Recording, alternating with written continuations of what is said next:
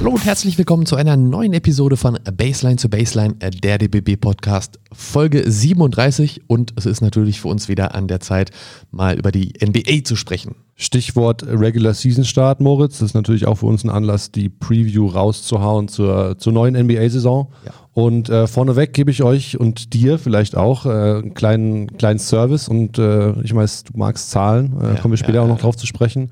Ähm, schauen wir auf die, die, ersten, die ersten Statlines. Denn äh, Dennis hat zum Beispiel schon gespielt mit, mit Boston ähm, in einem absolut wahnsinnigen Saisonauftakt im Madison Square Garden. 134, 138 verlieren die Celtics gegen die Knicks in Double Overtime. Ja. Ähm, absolut wahnsinnig auf jeden Fall. Dennis hat 12-8 aufgelegt. Ähm, ja, was, was für ein Saisonstart. Also da wäre ich gerne in der Arena gewesen. Ähm, Wenn die Grüße nicht so teuer wären in New York.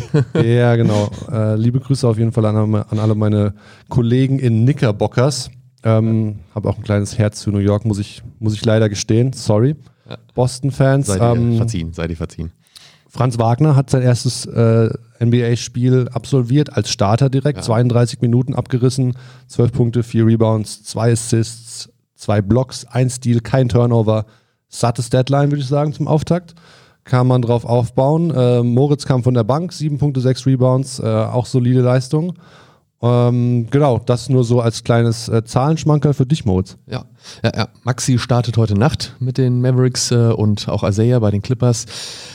Ihr hört schon an einigen Teamnamen auch, es hat sich ja, wie vielleicht viele von euch wissen oder auch nicht wissen, einiges getan in den letzten Wochen. Äh, viele äh, neue Teams äh, unserer Jungs, viele laufen in neuen Trikots auf. Äh, insgesamt sieben Nationalspieler laufen in dieser Saison 2021, 2022 in der besten Basketballliga der Welt auf. Und ja, eben viele in einem neuen Trikot.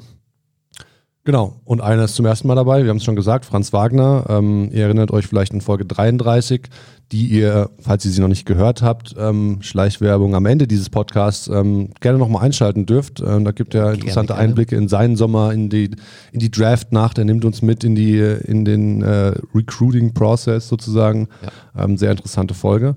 Heute, unsere NBA-Vorschau, machen wir natürlich nicht alleine. Wir machen nie Podcasts alleine, auch wenn es vielleicht irgendwann irgendwie irgendwo passiert. Aber heute haben wir auch wieder einen Gast für euch dabei. Natürlich. Es ist ähm, Len Werle, der Mann hinter der Plattform Open Court Basketball und ähm, der im einen oder anderen oder der einen oder anderen wird da sicherlich ein Begriff sein.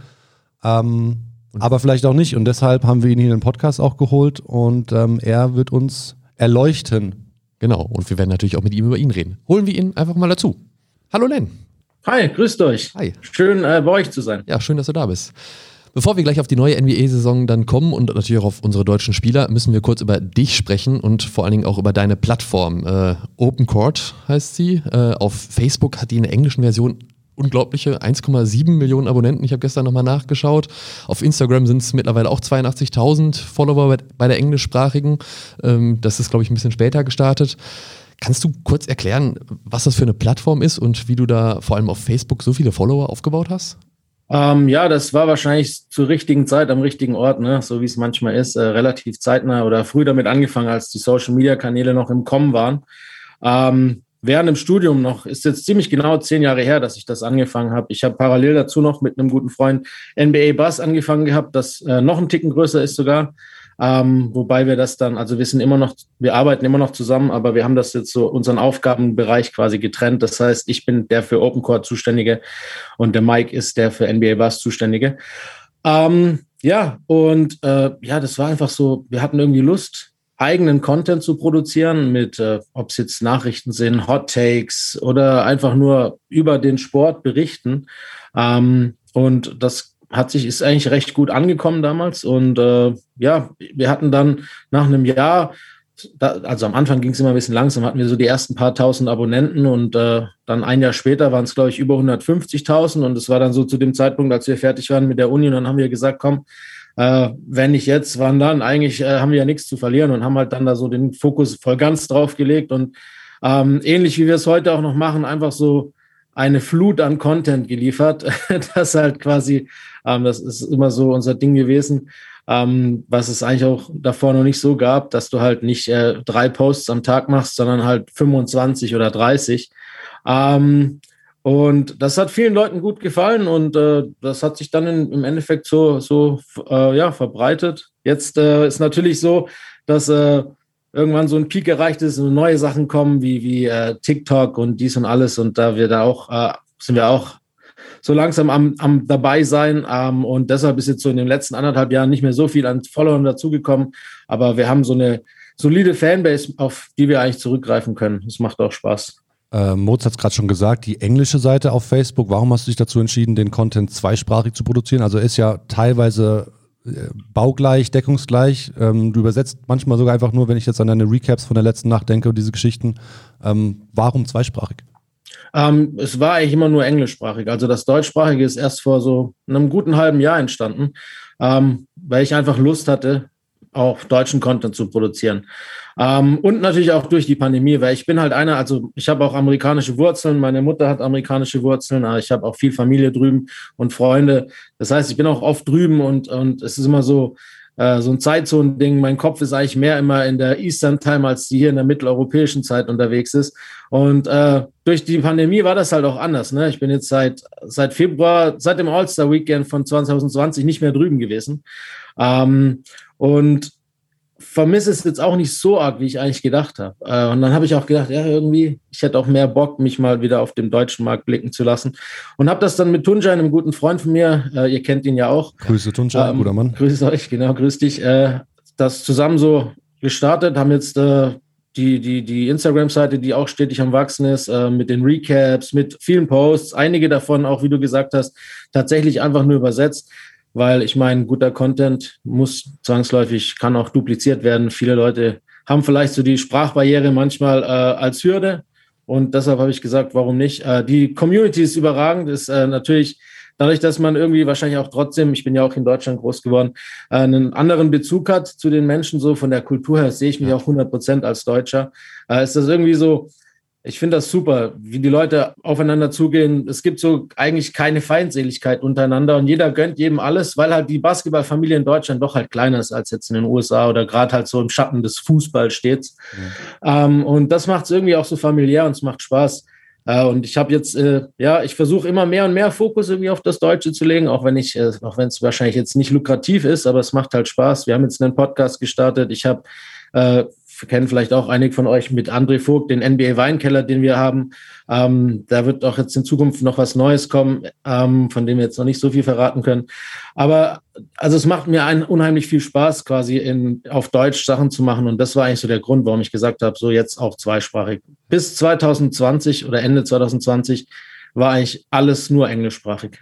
Dein Story-Markenzeichen, wir sehen sie jetzt auch wieder im Hintergrund, sind die, die Jerseys, die Trikots. Wie viele hast du davon? Boah, ähm, das darf man ja mal gar nicht sagen, ne? sonst wird man gleich so als Horde abgestempelt. Nee, äh, Trikots sammeln, das habe ich schon als Kind angefangen, ähm, parallel. Äh, wenn ich alles mit einbeziehe, weil ich habe auch relativ viele Fußballtrikots, ähm, sind es mittlerweile so um die 1300. Yes, Alter, Alter. Aber pass auf, pass auf, wir, haben, wir haben ja diese, ich weiß nicht, falls, vielleicht hast du schon mal gehört, mit äh, Nationalspielerinnen, Nationalspielern diese Rubrik, äh, ob sie sich an ihr erstes Länderspiel erinnern. Ja. Ähm, erinnerst du dich an das erste Jersey, was du gekauft hast, geschenkt bekommen hast?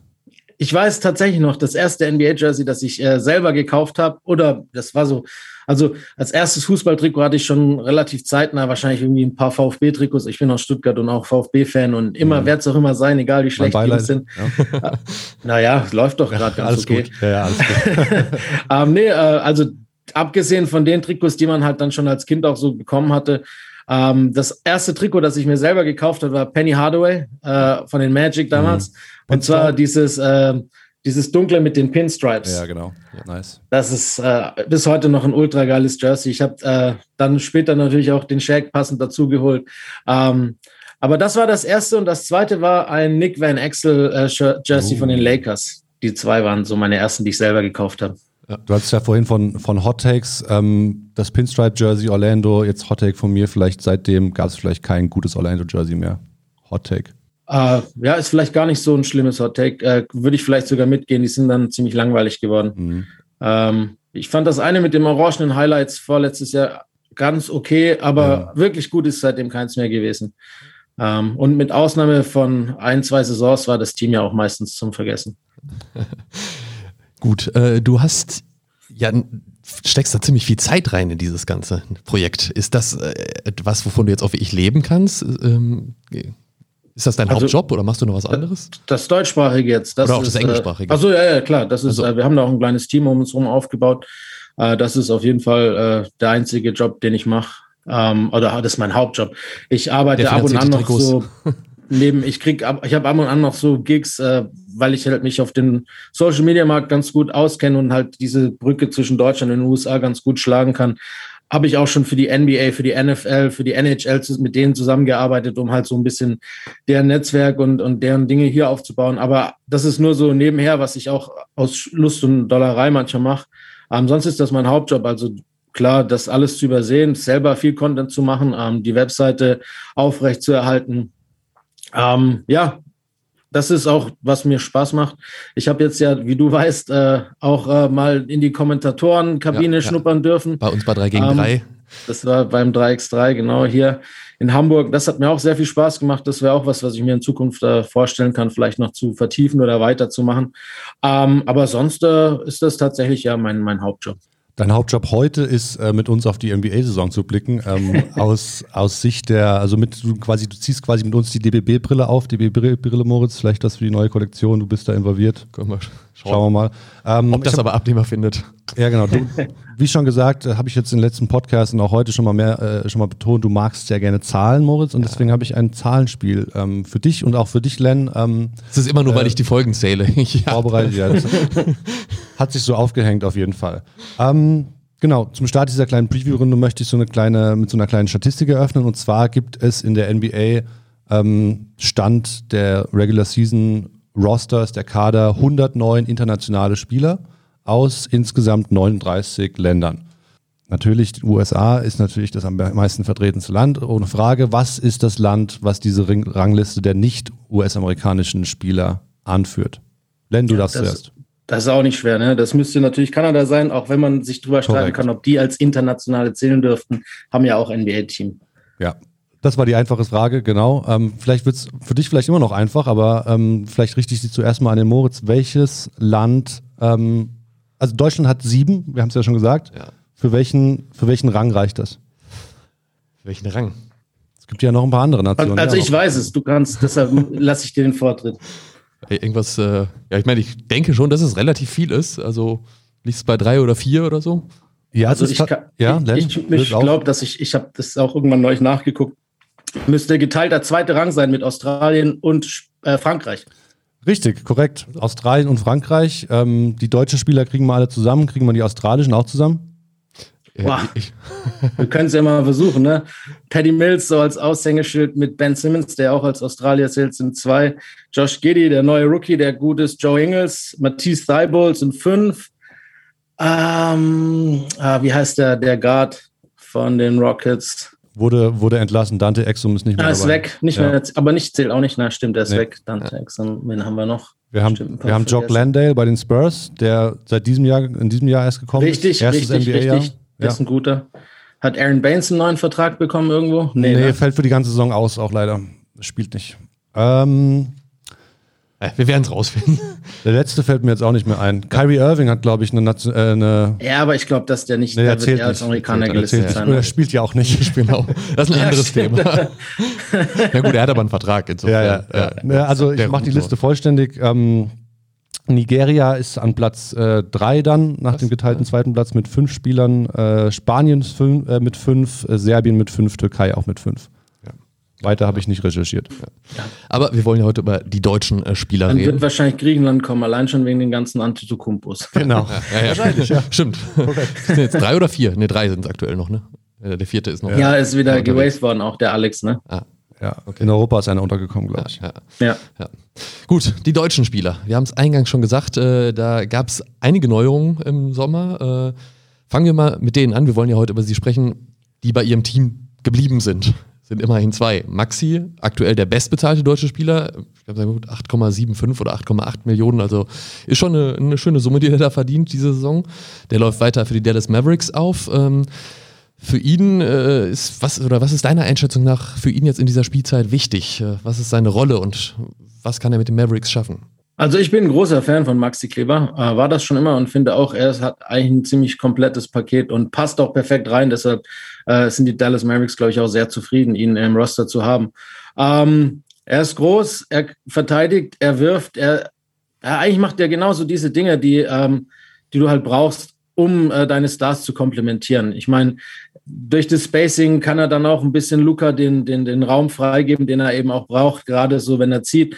Ähm, dadurch, dass er eben halt auch eine, so ein bisschen stretchen kann und äh, rausgehen kann und dann auch gedeckt werden muss, was ja nicht selbstverständlich ist bei, bei großen Spielern. Ähm, ich bin gespannt, wenn jetzt, äh, also ich erwarte relativ viel von den Mavericks dieses Jahr, weil die Symbiose Luca und Christaps ähm, soll besser funktionieren. Die haben sich einigermaßen ausgesprochen, sagt man. Ich einzig, der Glaube fehlt mir noch, ne? Aber wenn, wenn das, äh, wenn das äh, auf dem Parkett so zu sehen sein sollte, dann äh, bin ich auch ins, insgesamt gespannt, wie das, äh, wie, wie das aufgeteilt wird, weil halt ähm, Christaps seit er bei den Mavericks ist, halt super, super wenig auch gespielt hat. Das heißt, sie sind auch nie in den Rhythmus reingekommen.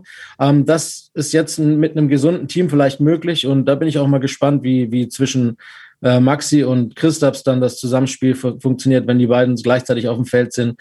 Gerade so unterm Korb, weil es ja eigentlich ähnliche, also vom Phänotyp vielleicht ja ähnliche Spielertypen sind. Ähm, aber ich halte beide auch für schlau genug, dass sie sich da nicht auf den Füßen rum, rumtreten, sondern dass sie halt auch echt sehr gut zusammen funktionieren können. Ähm, und dass, dass äh, man sehr groß gehen kann, haben gestern ja auch die, die Cavs gezeigt, die mit drei Sieben-Footern in der Starting Five begonnen haben. Und äh, wer sagt, dass sowas nicht funktionieren soll, auch bei den Mavericks, ne? Ja.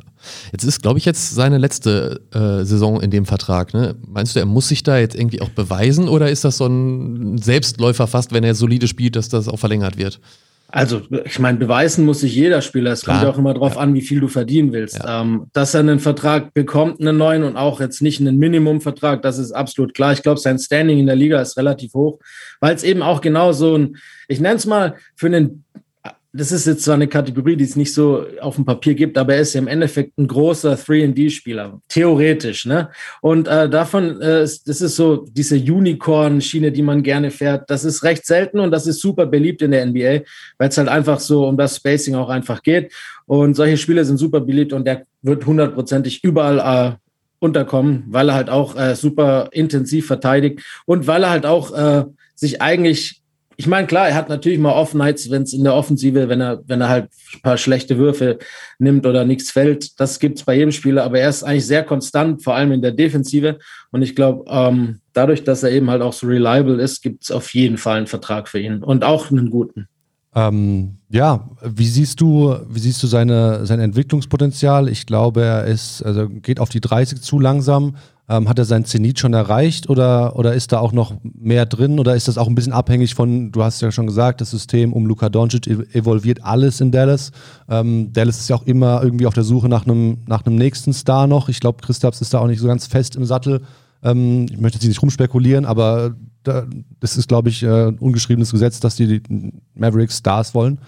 Ähm, genau, erstmal ist das Potenzial von, von Maxi da noch, noch, noch reinzurutschen, nicht in so eine Starrolle, aber halt noch sich zu entwickeln? Ähm, ich finde immer, das kommt halt drauf an. So äh, in Dallas, glaube ich, wäre das Potenzial nicht gegeben, weil er halt eben in seiner Rolle ist, die er hat und er nicht ähm, eigens genug kreiert, um in so eine Rolle dann aus der, die er jetzt hat, noch aufzusteigen. Mhm. Was natürlich anders sein könnte, das ist ja, kommt ja auch immer auf das Teamgebilde drauf an. Wenn er jetzt zum Beispiel sieben, acht, neun Würfe mehr nehmen könnte pro mhm. Spiel und äh, dann eventuell sogar, ich nenne es jetzt mal Star-Nummern in Anführungszeichen, aber dann wären halt, wäre sein Average halt nicht um die zehn, sondern halt vielleicht um die 17, 18. Mhm. Also das würde ich ihm schon zutrauen, aber ich weiß auch gar nicht, ob, ob, äh, ob er das braucht. Ne? Ich glaube, er kann sich da schon selber ganz gut einordnen. Und das sind eben auch genau diese Spieler, die halt so zwischen, die jetzt nicht auf dem ersten Blick im Boxscore auffallen, aber wenn man sich ein Spiel anguckt, dann eben auffallen. Mhm. Solche Spieler gibt's und du brauchst du in einem Team und die sind immens wichtig und die werden auch meistens gut bezahlt.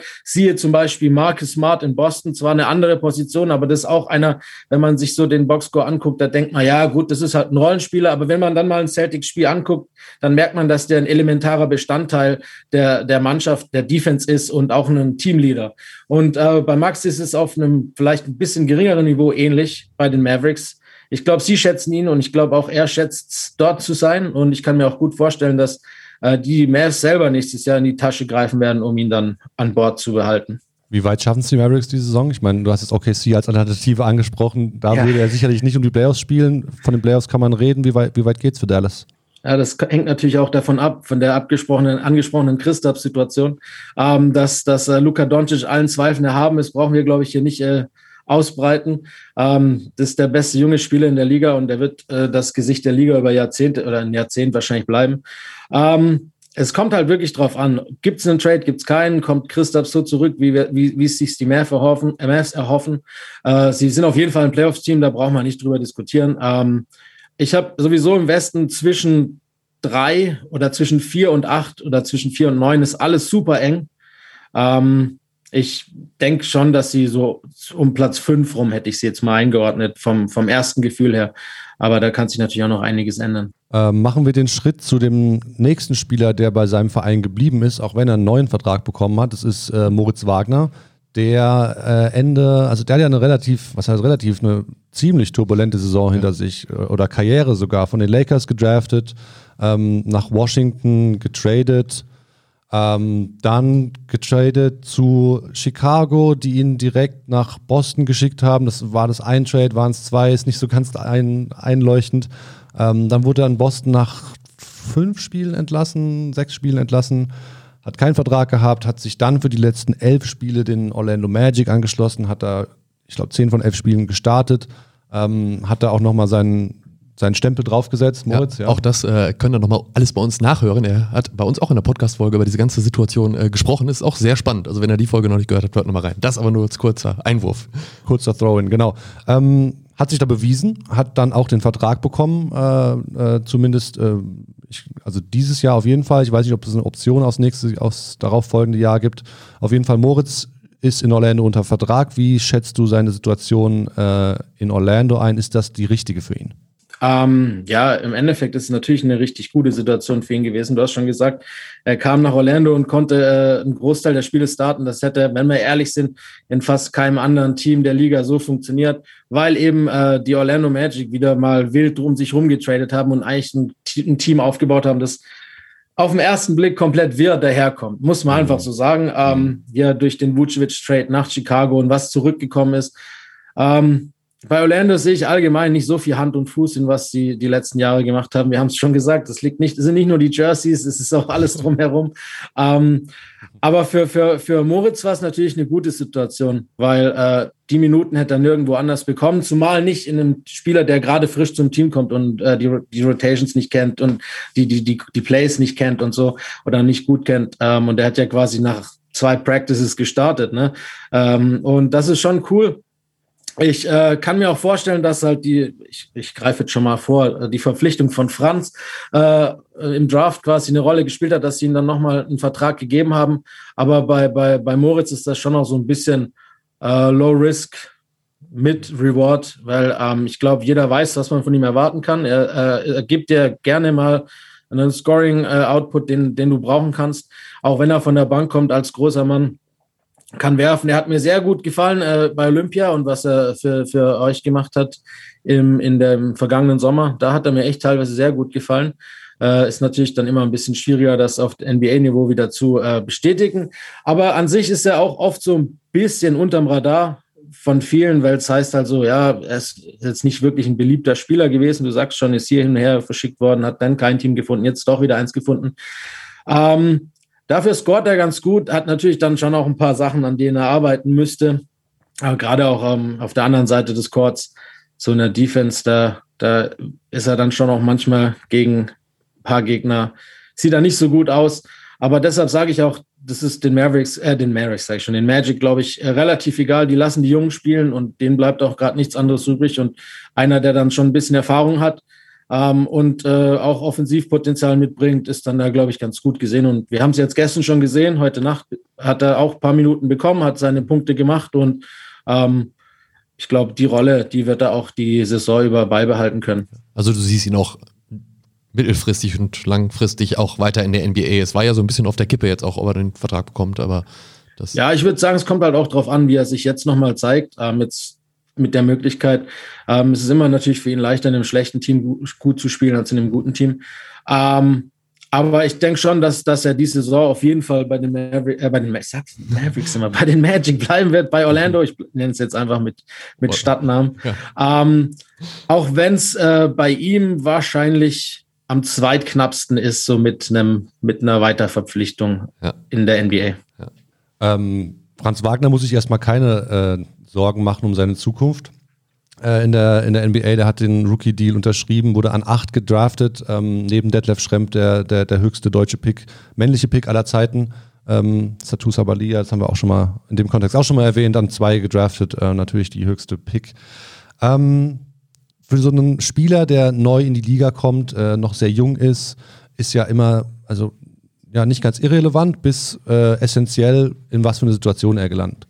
Ähm, Franz ist jemand, der sehr, ein sehr breites, äh, wie sagt man, äh, Skill, hat sehr breites Skillset, ähm, kann relativ viele Sachen, auch, auch du hast vorhin bei Maxi angesprochen, ist groß, verteidigt, wirft Dreier. Ähm, das kann man auch auf Franz so ein bisschen anwenden, diese, diese Vielseitigkeit. Wie siehst du ähm, seine Situation ähm, in Orlando ein? Hast du schon ein bisschen angeschnitten eben, aber vielleicht nochmal auf Franz zugeschnitten? Ja, bei Franz finde ich so ein bisschen ein zweischneidiges Schwert, ähm, weil du als junger Spieler natürlich auch gerne Spieler hast, äh, die dich führen, so, ne? Oder ein Vorbild, nach dem du dich richten kannst. So ein Veteran, der halt schon einiges gesehen hat, im besten Fall All-Star war oder ist und äh, äh, die auch so ein bisschen ja unter seine Fittiche nehmen kann. Das hatte er in Orlando nicht so. Er hat einen anderen jungen, ähnlich vergleichbaren Spieler mit Isaac, der jetzt auch noch immer noch verletzt ist, aber das ist so einer, nach dem er sich vielleicht richten kann, weil ähm, auch wenn ich ihn jetzt nicht an acht gepickt hätte, muss ich ehrlich sagen, äh, halte ich von seinem Skillset, Skillset schon einiges, vor allem defensiv. Er ist so gerade im College mhm. bei Michigan, wenn man so die Spiele sich angeguckt hat, ein extrem starker Verteidiger. Gerade auch in der Man-to-Man-Defense, ähm, so Lockdown-mäßig, ist, hat er mehr drauf, als er wahrscheinlich seinen Anblick erscheinen lässt, sagt man mal so. Ähm, und deshalb haben ihn die, die Magic auch so früh geholt, weil ähm, ein guter Verteidiger, ich habe es vorhin schon angesprochen, 3D-Spieler, vor allem wenn sie noch ein bisschen groß sind, sind unglaublich äh, beliebt und auch sehr wichtig in der Liga. Klar, das mit dem äh, Three muss er noch ein bisschen üben.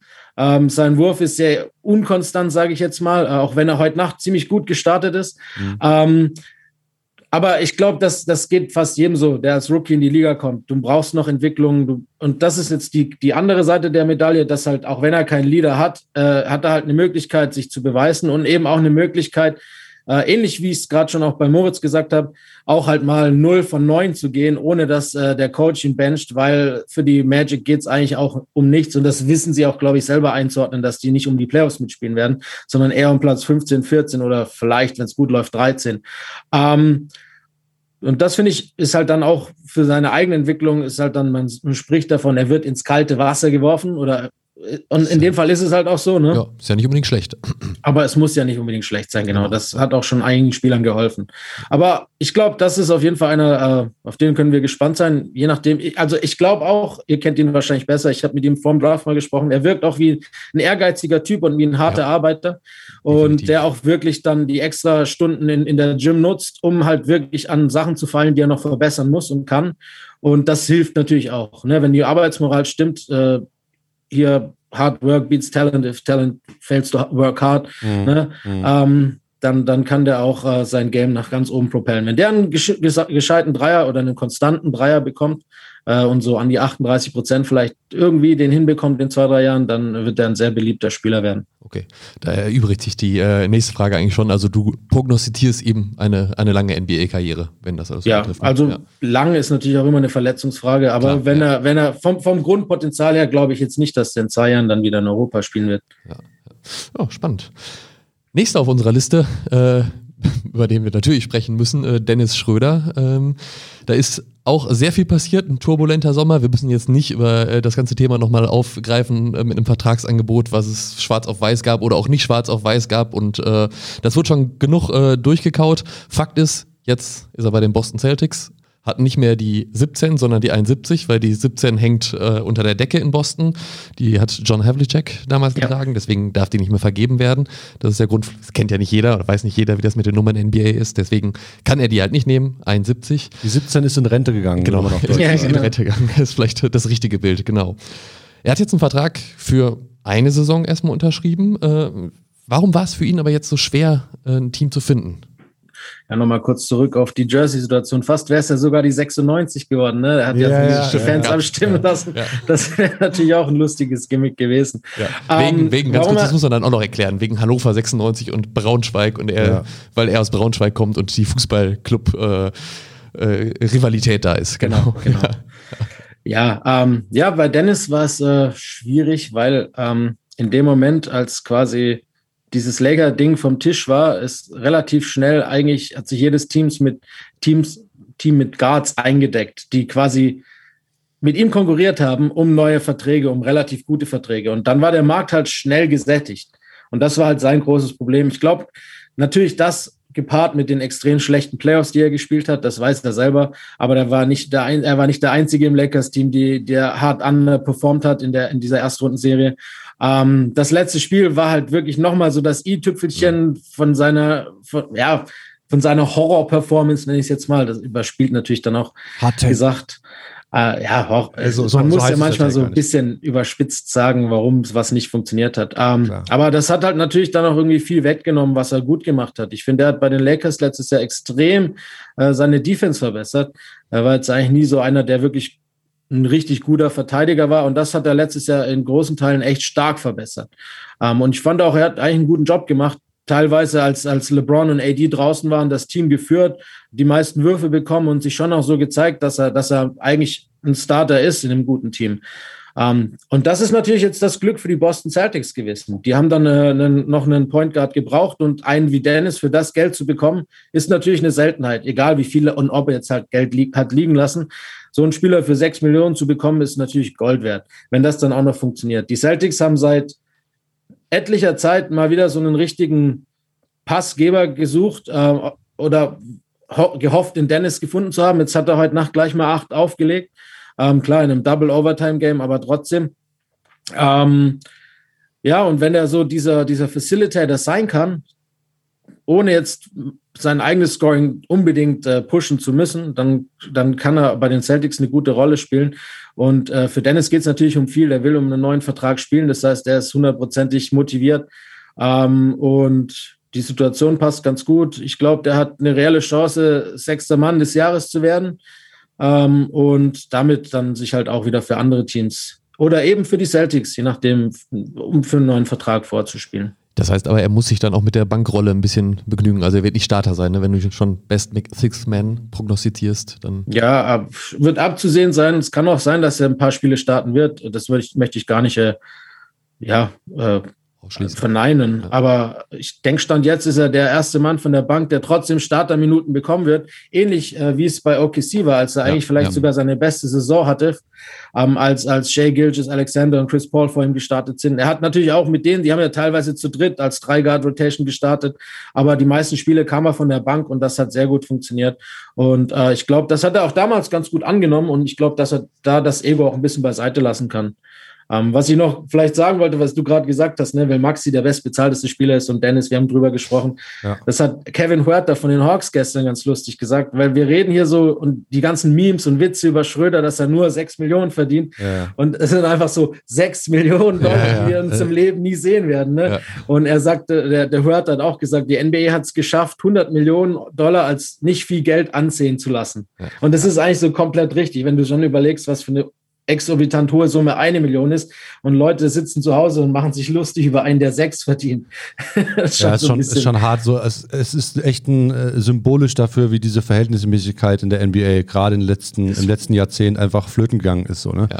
Es ist ja. schon, schon wahnsinnig, diese Summen. Es kann sich ja keiner vorstellen. Ich, was, was Dennis ganz, und jetzt trotzdem nochmal zurückzugehen, was er ganz geil gemacht hat, fand ich, äh, er hat ja so einen Post auch rausgehauen an seinem Geburtstag.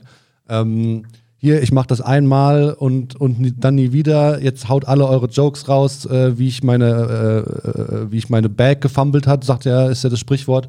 Ähm, und äh, hat dann so quasi Memes selber gepostet, die er auf Twitter und sonst wo gefunden hat, wo sich Leute über ihn lustig gemacht haben und hat den Spieß quasi umgedreht. Fand ich, fand ich sehr sympathisch, fand ich lustig. Ja, das hat mir auch gefallen, muss ich sagen. Äh, ja, man, da nimmt man ein bisschen so den, den Großteil des Hates von sich, wenn man sowas macht.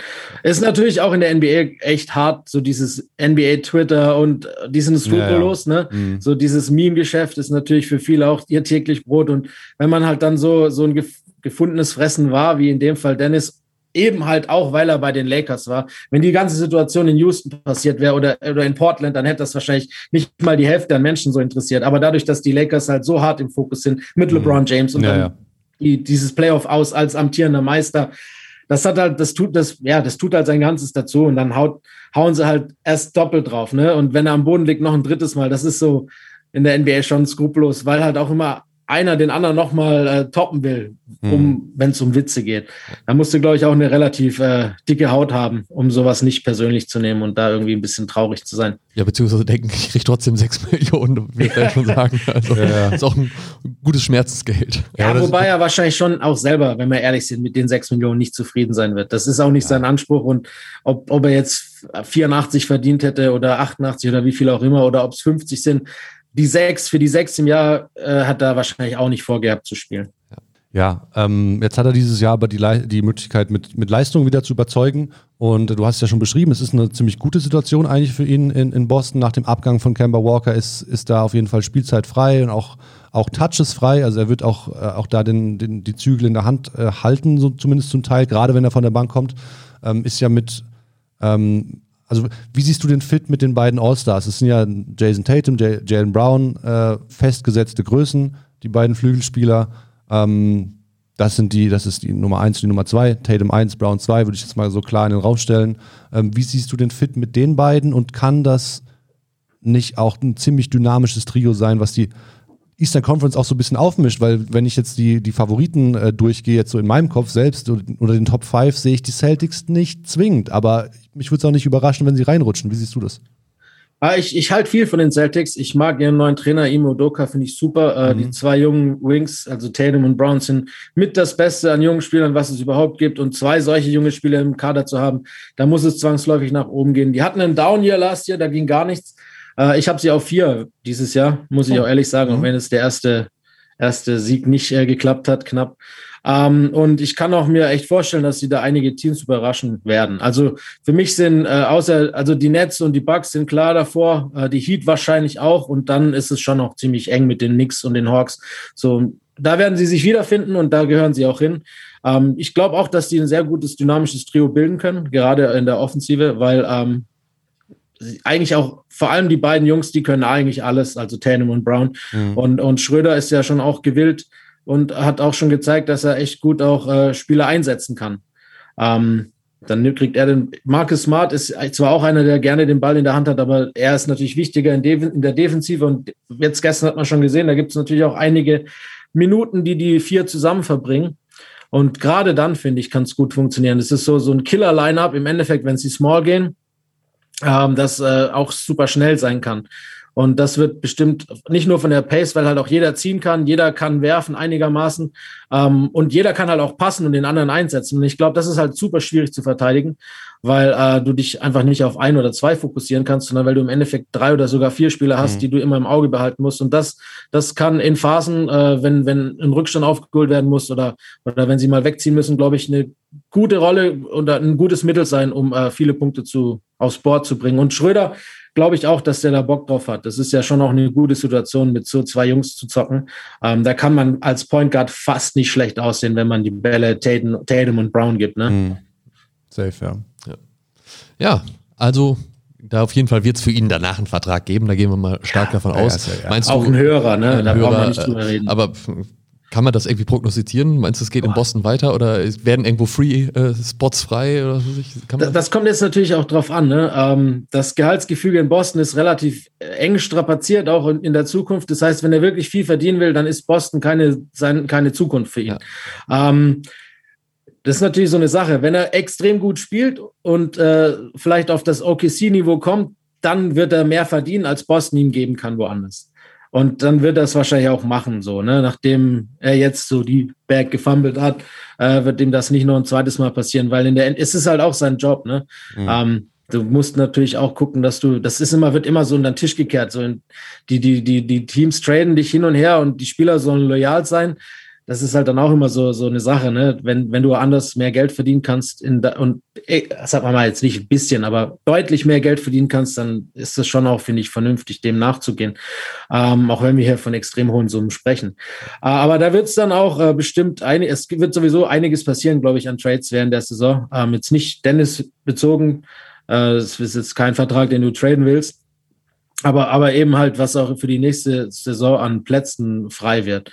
Und da kann ich mir schon auch vorstellen, dass, dass äh, gerade ein junges Team, das vielleicht noch einen Guard sucht, ihn nehmen wird, ähm, in, in, um, um vielleicht einen anderen Guard, den sie schon haben, so zu komplementieren. So Houston würde mir da zum Beispiel einfallen. Mhm. Sie wollen ja mit Wall nicht mehr, aber sie haben mit Kevin Porter Jr. einen, der zum Beispiel äh, auch relativ viel Potenzial hat und das wäre so ein, so ein Gespann, das ich mir vorstellen könnte. Ähm, ich hätte mir auch diese Saison schon wieder bei OKC vorstellen können. Das hätte vielleicht auch ganz gut wieder funktioniert. Ähm, da wäre auch noch ein Platz frei gewesen bis kurz vor knapp. Ähm, ja, aber also meine Prognose ist, dass es beim einen Jahr in Boston bleibt, weil er äh, zu gut sein wird, um für wenig Geld weiterzuspielen. Houston war gerade schon äh, ein gutes Stichwort. Wenn er dahin käme, dann wird er ja jemand anders treffen, nämlich den nächsten auf unserer Liste.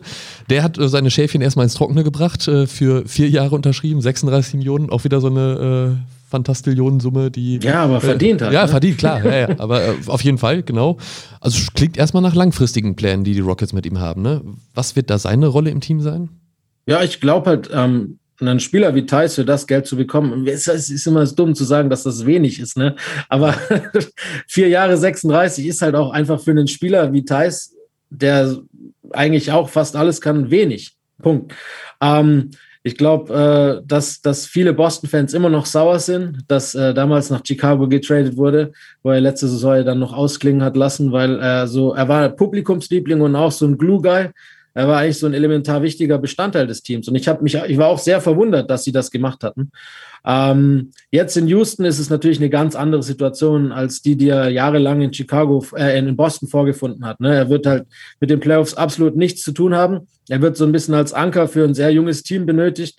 Ähm, und er muss vielleicht mehr machen, als ihm vielleicht lieb ist. So. Ähm, aber er weiß natürlich ob der Situation und hat, kann das natürlich auch als Chance für sich nutzen, äh, da sich ein bisschen mehr ins Rampenlicht zu spielen, weil er natürlich eigentlich als einer bekannt ist, der halt, er ist anders heißt für seine Position, das wissen wir alle, aber das macht er halt mit anderen Dingen wieder wett.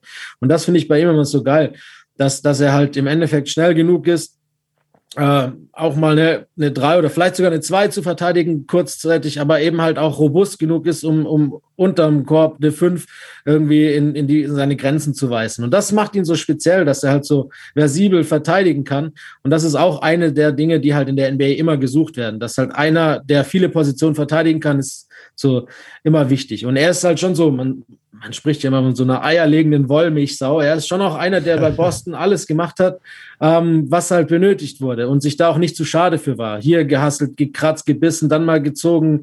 Äh, der war für sich für nichts zu schade und hat dann auch im Endeffekt sich mit dieser Rolle sehr gut abfinden können. Und äh, ja, jetzt äh, hat er halt ein junges Roster. Er hat einen in, in, Christian Wood, einen Spieler mit sich zusammen im Frontcourt, der auch als einer der größten Talente äh, in der NBA wahrscheinlich gilt, äh, wenn es um Big Men geht ähm, und kann dann vielleicht dem so ein bisschen was beibringen und ihn mentoren. Und ich bin mal gespannt, wie, wie sich das zeigt. Also ich sehe die auch nicht viel besser als die Magic, aber mit mehr Struktur, weil eben halt auch Kevin Porter Jr. wird seinen Weg gehen, genauso wie Jalen Green. Hm.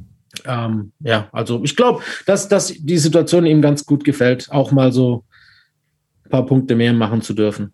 Ja, du hast ähm, schon so ein bisschen angesprochen, Houston ist im Neu Neuaufbau natürlich und die, die Mentalität, die Daniel, diese, diese Bereitschaft zu hasseln und wirklich die, die Drecksarbeit zu machen, sagen wir es, wie es ist sozusagen, ähm, das kann natürlich auch dann auf die jungen Spieler abfärben und ist dann natürlich auch, dann ist er ein Vorbild, der ist dann einer der Veterans nun mal im Team.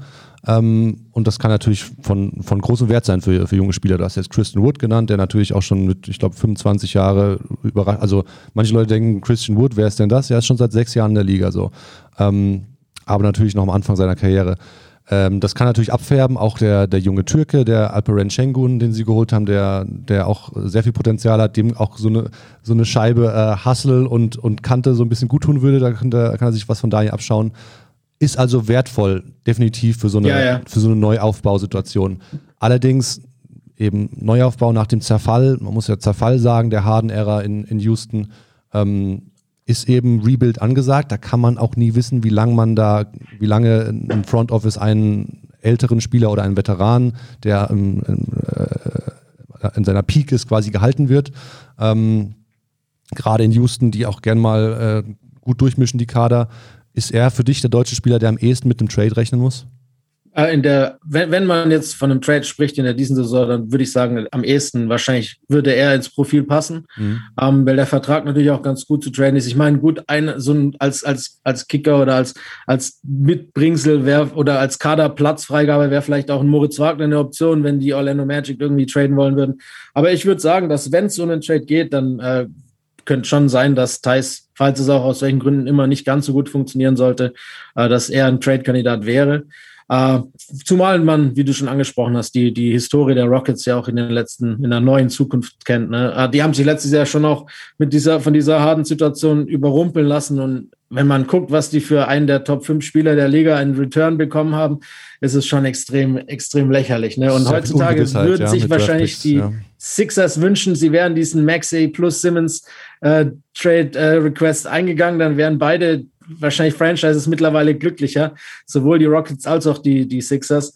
Aber gut, so ist das nun mal. Und äh, deshalb bei Houston kann alles passieren. Die Jungen werden spielen und bleiben, ob es jetzt Schengen ist, ob es Porter Jr. ist, ob es Green ist oder auch äh, Martin Jr. zum Beispiel. Und Wood natürlich, das Gerüst wird bleiben, aber alles drumherum, ob es jetzt ein Eric Gordon ist oder ob es jetzt ein Daniel Tice ist, alles, was älter ist als 25, ist potenziell tradebar. Mhm.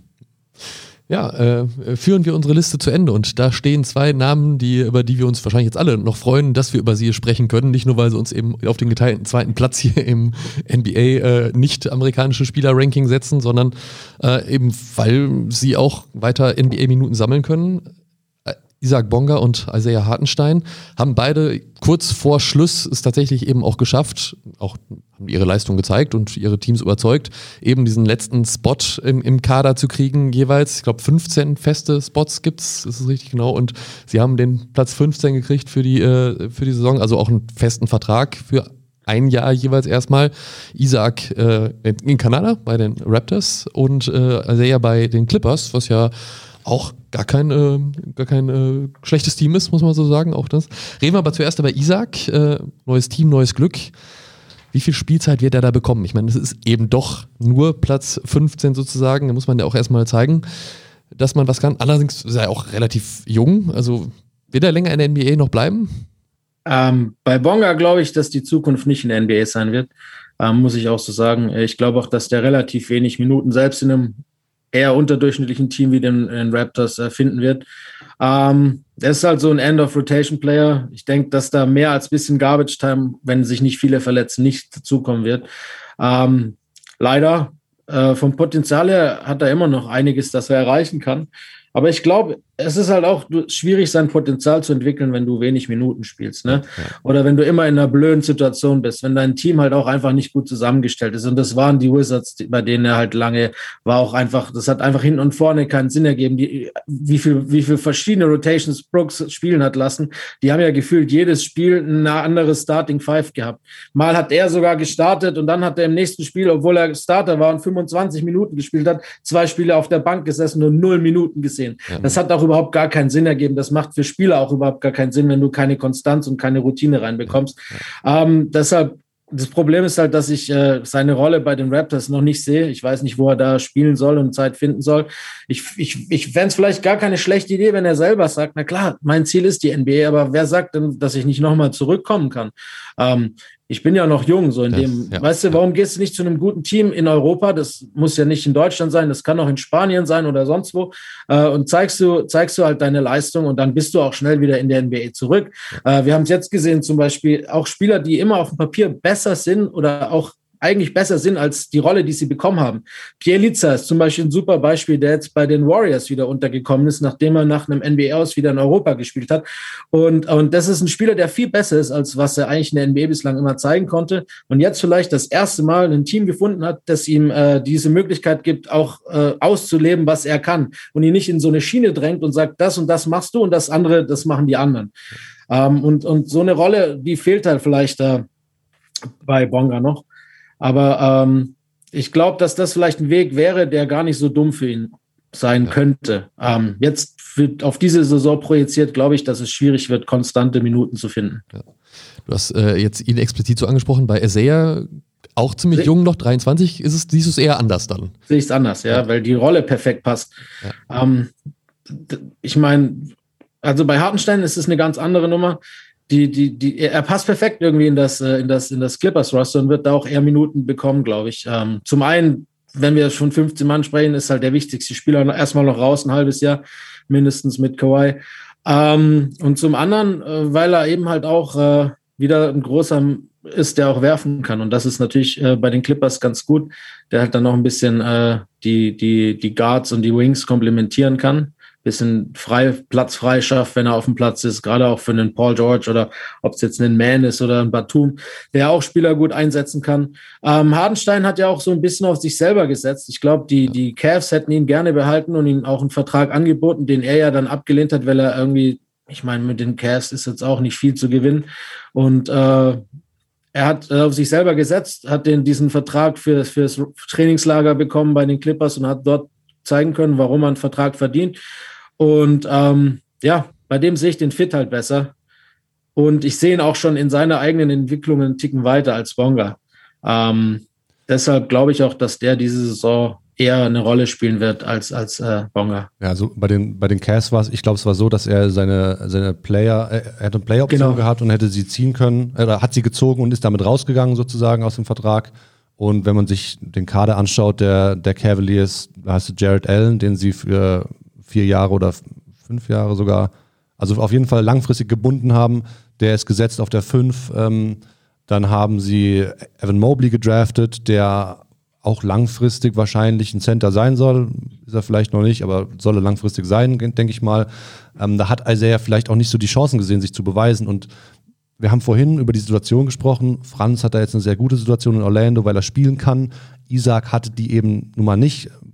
Sowohl bei den Lakers, als er zu den Lakers kam, war da auch Dysfunktionalität, kann man fast sagen. Also da ging es auch drunter und drüber. Ähm, in Washington hast du jetzt genug Beispiele genannt. Äh, ich könnte jetzt auch noch drei, vier irgendwie rausschütteln, aber wir breiten das jetzt nicht aus. Er hat da diese Chance nicht bekommen und Isaiah hat halt wenigstens G-League gespielt. Er ist in Houston, nach Houston gekommen, hat sich dazu entschieden, auch, da stand auch zur Debatte, ob er weiter in Europa bleibt. Er war ja bei äh, Nevesis, nee, äh, in Litauen war er. Kaunas, ähm, glaube ich. Kaunas, genau. Er war bei Kaunas gesagt, genau. Ähm, hätte sich dazu entscheiden können, ob er, dass er in, in Europa bleibt und in, in Jalgiris weiterspielt und dann später rübergeholt wird. Hat sich dann aber sel selbst dezidiert dafür entschieden, in die G-League zu gehen, sich dort zu präsentieren und hin und her zu wechseln. Und dieser G-League-Lifestyle ist natürlich, ist natürlich hart so, ne? Du, du, du musst da irgendwie von, von Stadt zu Stadt und das ist natürlich auch sehr eng getaktet. Äh, das vergisst man, glaube ich, auch gern mal. Aber da hat er eben Spielpraxis bekommen. Und dann hat er sich auch immer wieder bei den, bei den Rockets in der ersten Mannschaft anbieten können. Hat er eigentlich auch überzeugt. Dann war letztes Jahr, ähm, äh, vorletztes Jahr war dann die Saison, wo, wo Mike D'Antoni irgendwie dann gesagt hat, der damalige Head Coach noch, Center brauche ich nicht, wir spielen jetzt nicht mehr mit Center. Und das war genau die Zeit, wo Hartenstein eigentlich so ein bisschen angedeutet hat, dass er jetzt aus den, ich sag jetzt mal in Anführungsstrichen, Babyschuhen austritt und, und ein wirklich gestandener NBA-Spieler wird. Und das hat sich jetzt, finde ich, auch in den ersten Clippers-Spielen so ein bisschen angedeutet. Deswegen, es kommt ganz viel darauf an, in was für einer Situation du als junger Spieler landest. Und ähm, wie du schon sagst, ich glaube auch bei Isaac, er ist ja eigentlich eigentlich ist er ja vom Prototyp her und von den Anlagen her genau das, was man von einem, von einem langen Flügel haben will. Er verteidigt eigentlich alle Positionen ähm, in verschiedenen, also fünf wird irgendwann schwierig, aber wenn er gegen klein spielt, kann er das auch noch. Ähm, hat unheimlich lange Arme, also defensiv ist er eigentlich ja, ein Prototyp, wie du ihn haben möchtest. Äh, offensiv kann er was mit dem Ball anfangen. Der Wurf ist nicht immer so konstant. Äh, das ist so der Knackpunkt wahrscheinlich bei ihm gewesen. Aber eigentlich die Anlagen, ein vielseitiger Flügelspieler zu sein, oder? In dieser Liga. Ja, also offensiv hapert, du sagst schon. Ja. Ähm, der Wurf ist sehr inkonstant, wenn überhaupt. Ja, also das Rohmaterial ist wahrscheinlich da, aber da gibt es schon einiges an Arbeit zu leisten. Ich finde auch so, sein Passing-Game könnte besser sein. Also ich finde, in der Offensive gefällt er mir noch nicht so gut. Aber es liegt vielleicht auch daran, dass ich meine, er hat ja in Frankfurt damals immer als Point Guard auch gespielt. Äh, natürlich als großer, sehr großer Point Guard. Das ja, Nationalmannschaft ja auch, ja. Ja, Nationalmannschaft auch, was ja auch Mode ist, so ein bisschen manchmal. Ne? Das, die werden ja auch immer größer, wenn man mhm. sich jetzt Luca anguckt oder Ben Simmons, die ja faktisch eigentlich auch Point Guards sind oder vielleicht sogar LeBron James mit in den Ring zu werfen. Ne? LeBron, ähm, ja. So Point Forwards sind halt auch on Vogue und äh, deshalb wäre er vom Phänotyp her schon einer, der eigentlich eine Zukunft hat in der NBA. Ähm, er muss halt an seiner Offensive arbeiten. Die Defensive ist da, finde ich auch. Ähm, er wirkt manchmal so ein bisschen und das liegt halt eben auch an der Unkonstanz ne, seiner Spielweise, so ein bisschen fahrig. Und aber das ist halt so, wenn du, du wirst ja irgendwie äh, Rost ansetzen, wenn du halt einfach nicht spielst. Das ist eine ganz andere Situation, ob du ein Scrimmage machst im, im, im Training oder ob du halt auf NBA-Parkett vor vollen Zuschauern tatsächlich dann halt gegen die Besten der Besten spielst. Und das ist halt wirklich, was ich sage. Er müsste wahrscheinlich einen Weg finden, wie er Minuten bekommt, weil sonst wird es halt auch in Zukunft wahrscheinlich schwierig für ihn überhaupt in der NBA zu bleiben ähm, und sich weiterzuentwickeln, was ja eigentlich für einen auch immer noch jungen Spieler, wie er es ist, das Wichtigste ist. Deshalb würde ich, würde ich bei ihm echt sagen, ich glaube, es wäre super wichtig, dass er Minuten zieht, ob es jetzt in der G-League ist oder in Europa und sich halt dann nochmal äh, sein Spiel so verbessert, offensiv vor allem, dass er halt dann eine richtig gute Rolle spielen kann. Weil, wie gesagt, von den Körpermaßen und von den An Anlagungen her, von der Veranlagung her, ist es einer, der auf jeden Fall eine gute Rolle spielen könnte. Ja, haben wir die sieben durch, äh, die uns dieses Jahr hoffentlich in der NBA Erde beglücken werden. Mal schauen, wie es dann nächstes Jahr ist. Das wäre ja vielleicht so eigentlich vielleicht noch eine Zwischenfrage. Wen siehst du als nächstes? Gibt es einen deutschen Spieler, den du als nächstes, einen Jugendspieler in der NBA siehst? Wer könnte nächstes Jahr einen Sprung schaffen? Oh, nächstes Jahr wird es wahrscheinlich noch schwierig. Ähm, da gibt es schon so ein paar Prospects, die jetzt auch mittlerweile jetzt am College unterschrieben haben, aber so hundertprozentig einen, den ich jetzt nennen würde, habe ich noch nicht im Blick. Okay. Da muss ich auch sagen, da bin ich äh, auf dem deutschen Markt auch nicht zu 100 Prozent so bewandt, dass ich jetzt äh, da jedes Prospect kenne. Ja. Da müsste der eher Tunjai fragen, der könnte euch da wahrscheinlich fünf Mann nennen. Mhm. Das ist ja. sein Fachgebiet. Äh, die deutsche Jugend, da müsste den Tunjai, da bin ich der falsche Ansprechpartner wahrscheinlich für. Okay, aber eine andere Prognose kannst du uns geben. Äh, welcher von diesen genannten sieben Spielern wird uns am längsten äh, in der NBA Spaß bereiten? Also wer wird am, am längsten mit seinem Team in den Playoffs spielen, drin bleiben? Was meinst du? Ähm, ja, das äh, wird sich wahrscheinlich entweder auf äh, Dennis oder auf Isaiah Hartenstein äh, wird es wahrscheinlich hinauslaufen, wenn wir ehrlich sind. Ähm, bei den Clippers kommt es natürlich darauf an, wie Kawhi zurückkommt und wann Kawhi zurückkommt und wie fit sie für die Playoffs sind. Ähm, aber ich würde Boston mal jetzt einen Ticken noch ein, zwei davor setzen. Also ich sage, äh, Dennis bleibt am längsten in den Playoffs. Und die letzte Prognose, wer reckt am Ende die Larry O'Brien Trophy in die Höhe und äh, steckt sich den Ring an den Finger und wird NBA-Champion? Schwer äh, zu sagen dieses Jahr, finde ich. Äh, der Champion im Osten, wenn Nets Bucks, wer da ins Finale kommt, holt auch den Titel. Ah ja, okay, gut. Das ist eine klare Aussage, ja. Das lassen wir so. Ich, ich sag, ich sag die Nets, wenn ich mich jetzt darauf festlegen müsste, weil ich einfach nicht glaube, dass die Kyrie-Situation ungelöst bleibt. Entweder geht er oder er wird spielen irgendwann ähm, aus welchem Grund auch immer. Und dann ist es, un sie kriegen auch was im Return für ihn. Ob es jetzt Simmons, Simmons ist, wer es lustig wäre oder irgendein anderen Spieler, dann sind sie nicht zu stoppen. Womöglich, äh, ja.